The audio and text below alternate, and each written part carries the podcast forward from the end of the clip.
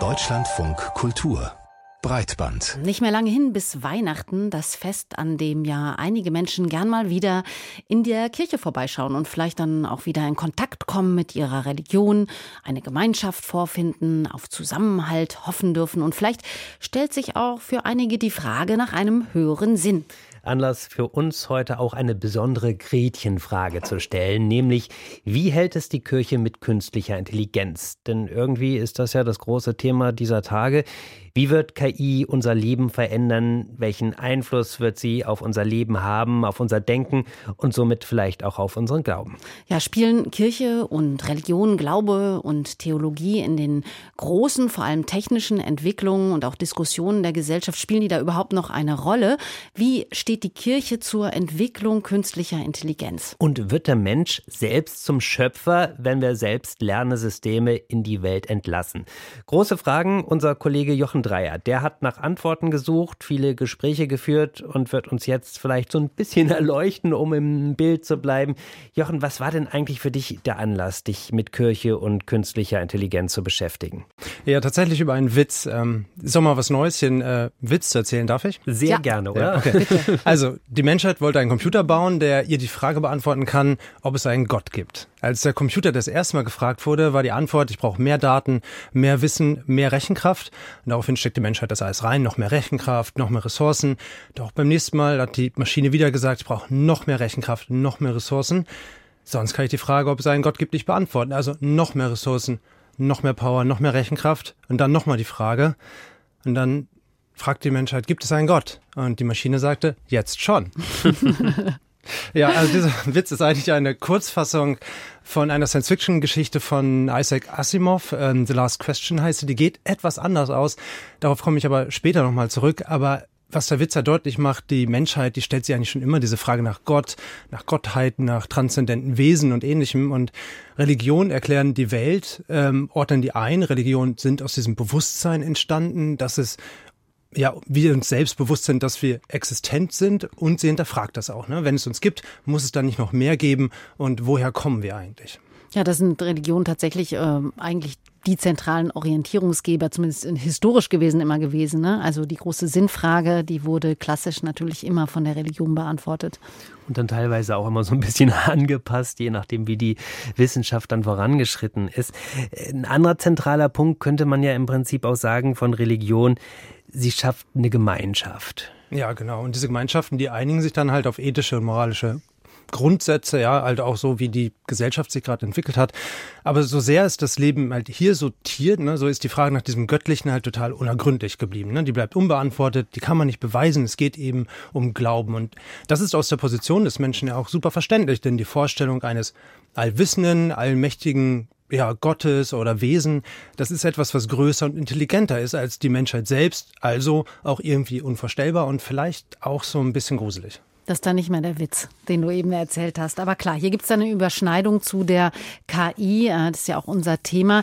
Ähm, hier ist die Sorge ja auch sehr groß, dass sich da irgendwann so eine super KI entwickeln könnte, die dann einfach viel mehr weiß äh, als wir und die uns dann auch kontrolliert. Ne? Ja, ganz genau. Darauf will ich hinaus. Und da kommen wir auch noch hin. Aber es geht auch erstmal eine Nummer kleiner. Ne? Bevor wir zu einem göttlichen KI-Wesen kommen, sollte es mal dazu kommen, kommen wir doch erstmal zu unserem aktuellen Umgang mit KI. Und ich habe mit Inken Prohl gesprochen. Sie ist Professorin für Religionswissenschaften an der Uni Heidelberg und sie ist der Meinung, dass die Art und Weise, wie wir KI und KI-Chatbots sehen und nutzen, einen zumindest religiösen Charakter hat.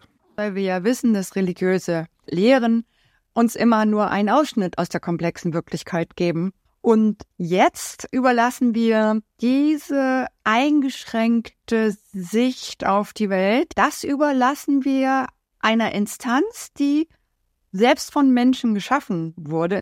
Auf jeden Fall haben wir es hier mit einer künstlichen Religion zu tun, mit der künstlichen digitalen Religion, weil die von Menschen gemacht ist. Ja, und das ist auf jeden Fall neu in der Geschichte der Menschheit. Gut, jetzt könnte man natürlich so ein bisschen atheistisch dann auch äh, ähm, kommentieren. Letztlich ist die Religion ja auch immer irgendwie menschgemacht. Ne? Vielleicht sagt jetzt der gläubige Mensch, okay, wurde aber göttlich inspiriert.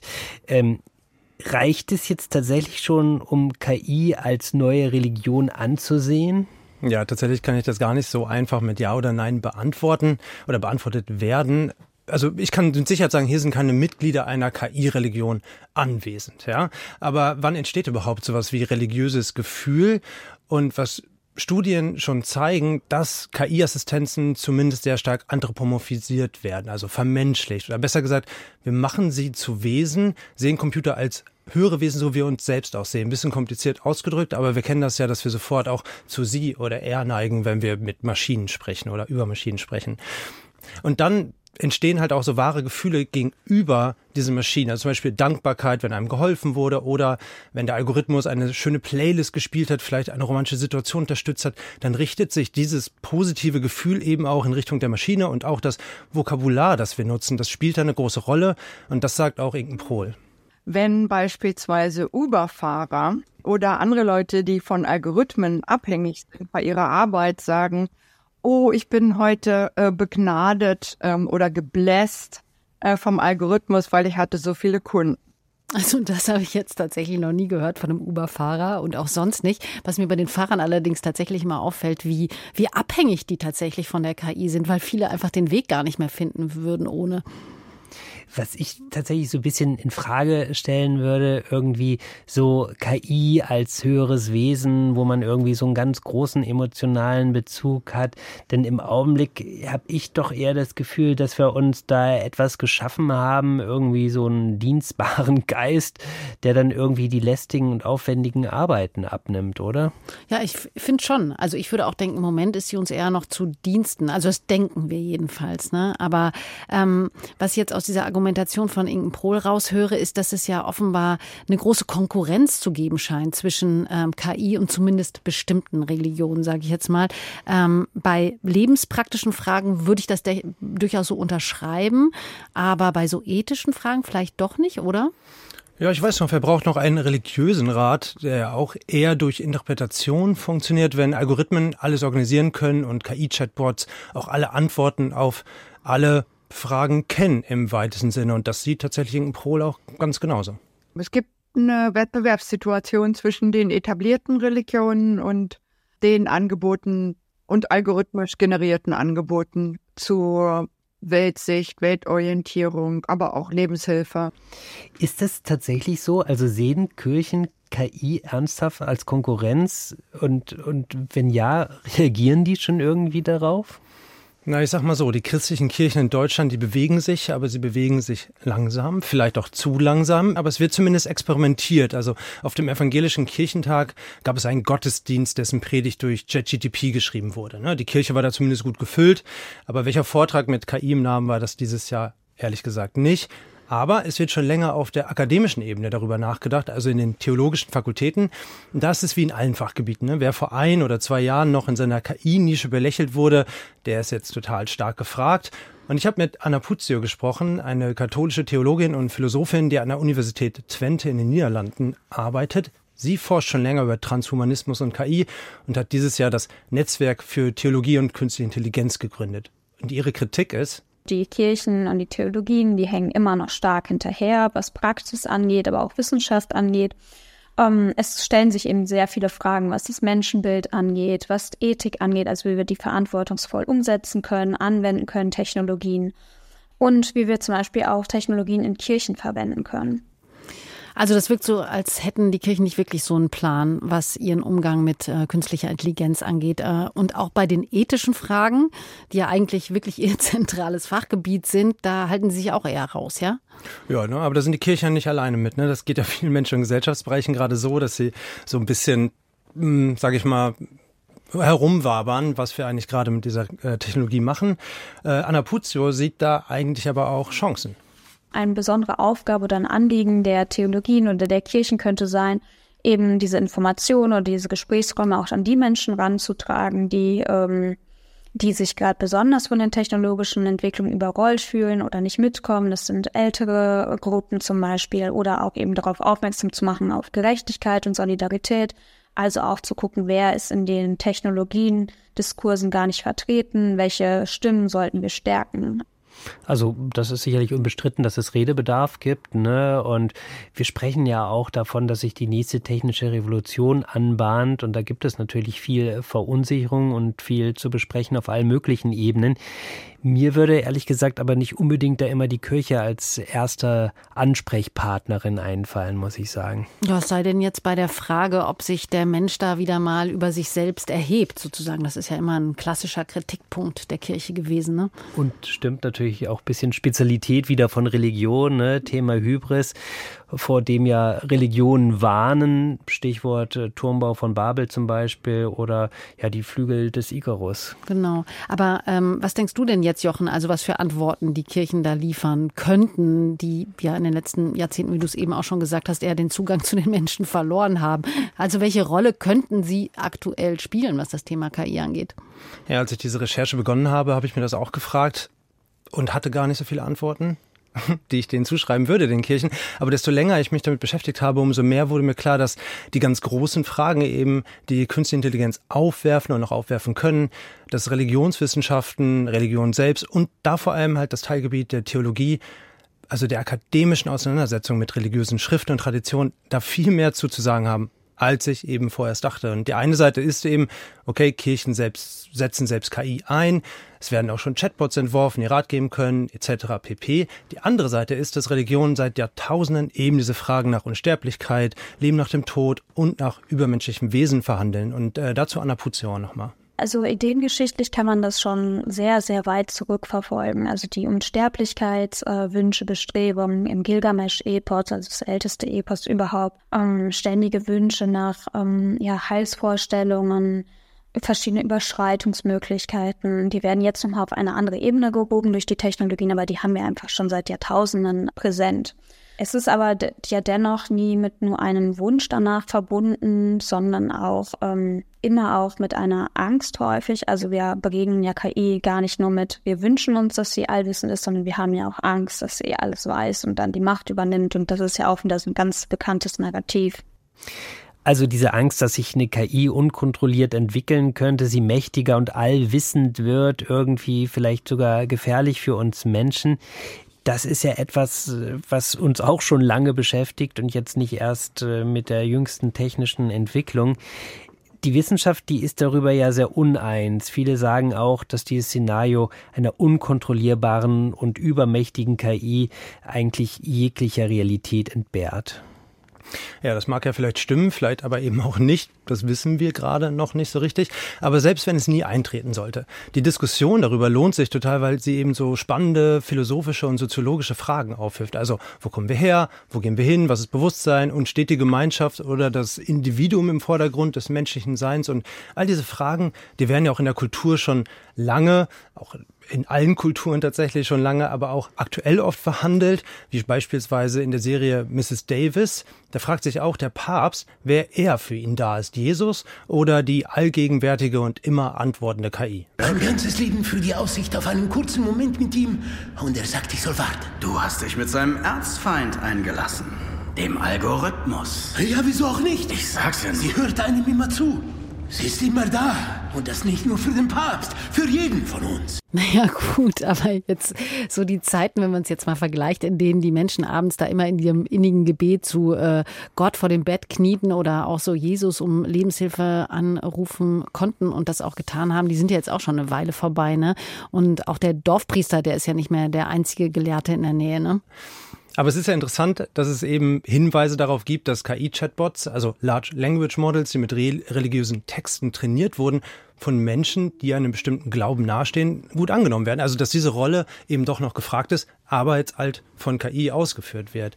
Ähm, der US-Amerikaner Shannon Böttcher, der hat seine Doktorarbeit an der schottischen St. Andrews Universität über KI und Glaube geschrieben und nach seiner Doktorarbeit hat er eine KI entwickelt, die heißt Midrash.ai, die mit dem Talmud trainiert wurde. The more authority uh, a person gave to the Talmud, Je mehr Autorität eine Person der Talmud gab, desto nützlicher empfand sie die KI als Werkzeug. Sie konnten Fragen an das moderne Leben stellen und diese Fragen beantwortet bekommen, basierend auf der Weisheit, die im Talmud festgehalten ist. Und das fanden viele Menschen sehr spannend und aufschlussreich bei vielen Problemen, mit denen sie in ihrem Leben konfrontiert waren. Uh, uh, uh, they've saw it as, a, as an excellent tool and in many ways uh, an educational tool. Jetzt haben wir aber auch noch diesen anderen Aspekt von Religion, den wir vorhin schon erwähnt haben, also dieses Gemeinschaftsstiftende, das Miteinander Themen auszutauschen oder über die grundlegenden Fragen zu diskutieren und vielleicht zu irgendwelchen Antworten zu kommen. Das ist ja dann doch ganz was anderes, wenn ich das nur mit der KI verhandle. Das ist dann ein einsamer Prozess.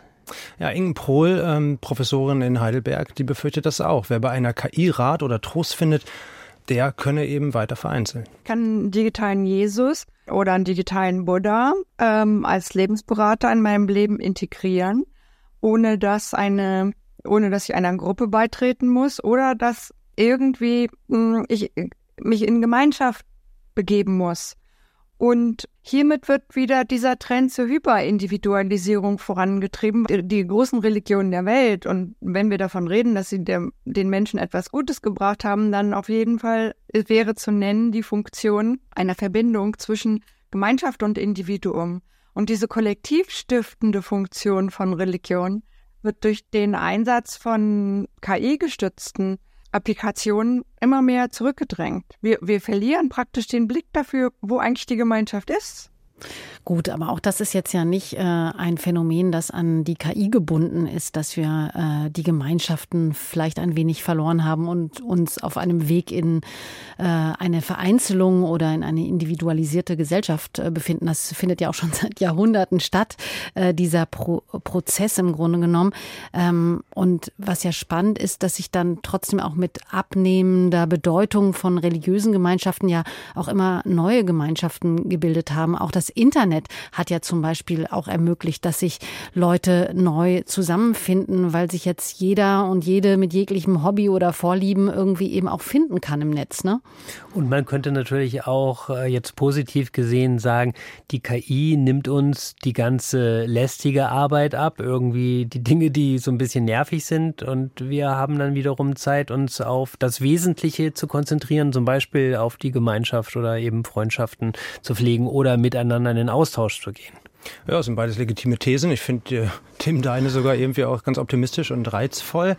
Ich habe auch mit Christopher Heilig gesprochen. Er ist katholischer Theologe an der Ludwig-Maximilians-Universität in München und auch er interessiert sich schon länger für KI. Dabei ist er eigentlich äh, Paulus-Experte akademisch. Was er aber zu unserer individualisierten Gesellschaft sagt, das zeigt dann warum es so spannend ist, unsere religiöse Kulturgeschichte bei KI mitzudenken. Denn wo kommt Individualismus eigentlich her? Nämlich die Betonung des Individuums, des Einzelnen vor Gott. Natürlich ein ganz protestantischer, lutherischer Gedanke, dass letztlich sich jeder vor Gott zu verantworten hat als Individuum. Und diese Entdeckung des Individuums im Protestantismus mit natürlich Vorläufern in der Theologiegeschichte zuvor, die kann eine bestimmte Schlagseite abbekommen, die ins Ungute abdriftet in eine ganz individualisierte Frömmigkeit beispielsweise, die sich nicht für die weitere Schöpfung interessiert. Das fand ich total spannend, total interessant, wenn man sozusagen in einer KI-Diskussion auch alte Konflikte zwischen katholischen und protestantischen Lehren mit einbezieht. Und wir dürfen auch dabei nie vergessen, wie sehr vor allem unsere westliche Kultur durch diese christliche Geschichte geprägt ist und zum Beispiel auch, wie stark die USA protestantisch geprägt sind. Und auch die USA prägen eben derzeit einen Großteil der KI-Entwicklung, wenn auch im Silicon Valley gewisse buddhistische Lehren oft eine Rolle spielen oder zumindest eine sehr technikaffine Interpretation davon. Aber Christopher Heilig weist nochmal darauf hin, wie wir geprägt sind und wie Konflikte eben auch Fortschritt bringen können. Vielen Menschen ist nicht bewusst, wie viele Grundwerte moralischer Art, die sie im Alltag vertreten, tatsächlich in der christlichen Religion verankert sind. Und deswegen halte ich es auch für relativ naiv, wenn wir jetzt einfach sagen, ja, wir haben die künstliche Intelligenz bald und dann, dann passen wir die eben mal noch schnell darauf an, auf unsere, auf unser aufgeklärtes Weltbild so als wäre dieses aufgeklärte Weltbild in einem Vakuum entstanden, ähm, während es doch eigentlich äh, unmöglich gewesen wäre ohne diese ganze Vorgeschichte. mit vielen Wirren und Verwirrungen. Aber nichtsdestotrotz ist es doch so, dass ohne diese biblischen Texte, ohne auch institutionelle Fehlentwicklungen und eine Reaktion gegen diese Fehlentwicklung wir manche Diskurse gar nicht gehabt hätten. Also er meint im Grunde genommen, dass so Weltbilder oder auch äh, bestimmte Werte, die sich entwickeln haben, immer auch ein Ergebnis von Aushandlungen im Grunde genommen waren, also eigentlich äh, fluide sind, also immer, immer auch Gegenpositionen hervorgerufen haben und das dann äh, eigentlich diskutiert wurde und dadurch eigentlich so ein Fortschritt entstanden ist, oder? Also ähm, wenn man sich das anguckt, zum Beispiel durch die Reformation ähm, oder so und diese Widerstände und Konflikte gegen diese Institutionen, ähm, die jetzt auch Macht über KI ausüben, die würde er sagen, sind eben dann auch dementsprechend besonders wichtig oder wie? Ja, so habe ich das auch verstanden. Ne? Widerstand gegen eine dogmatische Richtung von KI. Ja, und das, warum nicht? Das, das kann durchaus wichtig sein. Ja, wer entwickelt das gerade? Wer äh, hat da Macht? Wer schreibt da seine Ethik und seine Moral rein? Und äh, das wird immer wichtiger, umso mehr KI eine Rolle in unserem Leben spielt. Ja? Und ähm, wir sprechen auch heute noch über den EU AI Act, der ja auch eben genau solche Fragen dann wieder behandelt. Und wenn wir jetzt nochmal auf diese große Angst kommen und auf deinen Witz, also was passiert, wenn der Mensch tatsächlich irgendwie die super KI schafft, die gottgleich ist und uns ja komplett überlegen ist? Ja, da hilft wohl nur noch beten. Oder prompten, wie man heute sagt. Nein, Spaß beiseite. Okay, Christopher Heilig denkt als katholischer Theologe tatsächlich auch als erstes an den Turmbau zu Babel. Und ich glaube, man muss sich schon die Frage stellen, ob wir uns als Menschen zutrauen, so mir nichts, dir nichts, diese Superintelligenz zu bauen, die dann nach unseren Werten, was auch immer das genau sein mag, existiert.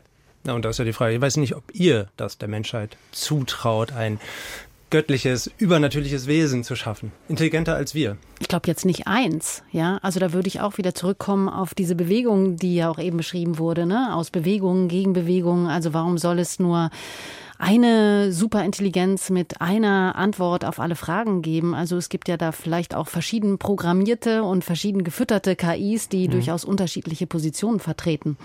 Also ich denke zumindest dieses Zauberlehrling-Bild ist nicht immer ganz unberechtigt. Also dass man zumindest nicht absehen kann, was für Konsequenzen Erfindungen dann letztlich haben und in welche Richtung sie sich entwickeln. Und das scheint mir gerade bei dieser Technologie tatsächlich so zu sein, dass man gar nicht durchdenken kann, wie ein selbstlernendes System sich irgendwann entwickeln wird, ohne dass ich jetzt davon ausgehe, dass dieses System es darauf anlegt, die Menschheit auszulöschen. Ich finde es ganz spannend, Katja, dass du quasi gesagt hast, es wird keine monotheistische KI geben. ja, genau. also es wird viele verschiedene KI-Religionen oder, oder äh, Gottheiten geben. Vielleicht. Ähm, Gut, hoffen wir beim Zauberlehrling wird am Ende ja auch alles gut und wieder aufgeräumt. Ähm, Tim. Ähm, aber sagen wir mal, es passiert. Ein übermächtiges KI-Wesen ist entstanden, ein KI-Gott. Und ähm, da fand ich die theologisch-kritische Sichtweise von Christoph Heilig auch ziemlich spannend dazu. Wenn man jetzt nicht theologisch an die ganze Sache herangeht, dann steht man eigentlich doch vor diesem relativ erstaunlichen Umstand, dass diese zufällig entstandene Menschheit plötzlich in der Lage ist, sich selbst einen Gott zu schaffen. Aber in welche Richtung diese Gottheit entwickelt werden soll, bleibt eigentlich völlig im Raum, im luftleeren Raum. Denn es gibt da keine Verwurzelung hinter dieser Menschheit, die diesen Gott jetzt erschafft. Kurz gesagt, was für eine Gottheit wollen wir erschaffen, wenn wir uns als rational aufgeklärte Wissenschaftsgesellschaft eigentlich doch von diesem Gedanken an transzendente Wesen, also wenn wir uns davon längst abgewandt haben? Ja, man könnte das ja aber auch anders denken. Man könnte ja auch denken, die KI ist einfach Teil äh, der Schöpfung. Das wäre dann eben eine andere Sichtweise darauf, oder? Ja, könnte man tatsächlich äh, schon. Aber was hilft uns das weiter? Am Ende verhandeln wir immer über eine Gottheit und das ist spannend, weil es eigentlich um unsere Werte geht. Ne? Also egal ob Gottheit oder KI, wie soll sie sein, wie soll es sein? Fair, rachsüchtig, vergebend, ehrlich. Also ist es am Ende dann doch gar keine religiöse Diskussion, sondern vielleicht eher eine akademische darüber, inwiefern unsere Religionskulturen, die sich ja in vielfachen Ausprägungen und überall und zu allen Zeiten entwickelt haben, wie die eben auch eine wichtige Rolle bei der Entwicklung einer KI spielen oder vielleicht sogar spielen müssen. Ja, ja, ganz genau. Und jetzt würde ich gerne nochmal auf diesen Witz zurückkommen, den ich zu Beginn erzählt habe, denn die Geschichte von Isaac Asimov verläuft eigentlich etwas anders. Die Frage der Menschheit ist gar nicht die nach einem Gott, sondern ob die Entropie umkehrbar ist, also die physikalische Größe, die die Verlaufsrichtung der Wärmeentwicklung aufzeigt. Und da höre ich jetzt physikalisch moralisch auf. Und ob diese Entwicklung, genau, und ob diese Entwicklung umkehrbar ist, das ist eine ungelöste Frage tatsächlich bis heute. Also, das soll eine KI beantworten. Und diese wird auch immer mächtiger und die braucht immer mehr Ressourcen. Und der Mensch verbindet sich dann auch irgendwann in einem transhumanistischen Prozess mit der KI. Ganze Sonnen werden für die Energieversorgung gebraucht, dann Galaxien und dann die ganze Energie des ganzen Universums. Und am Ende der Geschichte, nachdem dann wirklich alle Sterne erloschen sind und in der KI aufgegangen sind, da steht dann die Antwort eben auf diese Frage und die sagt bei Asimov dann, es werde Licht. Jetzt möchte ich nur wissen, wer sagt das? Na, das ist schwierig. Die KI, Gott, das, was dann da ist, als letztes oder auch als erstes. Womit wir dann wieder am Anfang der Geschichte wären, irgendwie, ja. Und ähm, ja, und bei der Frage, was eigentlich Religionen zur KI zu sagen haben. Ja, vielleicht liegt die Wahrheit auch irgendwo zwischen Science Fiction, Wissenschaft und antiken religiösen Texten. Wir werden sehen. Danke, Jochen, für diesen kleinen Ausflug, passend in der Vorweihnachtszeit, wo vielleicht sich die eine oder der andere auch nochmal mit religiösen Fragen, soll ja vorkommen, beschäftigt. Heute zum Thema KI. Gerne. Danke.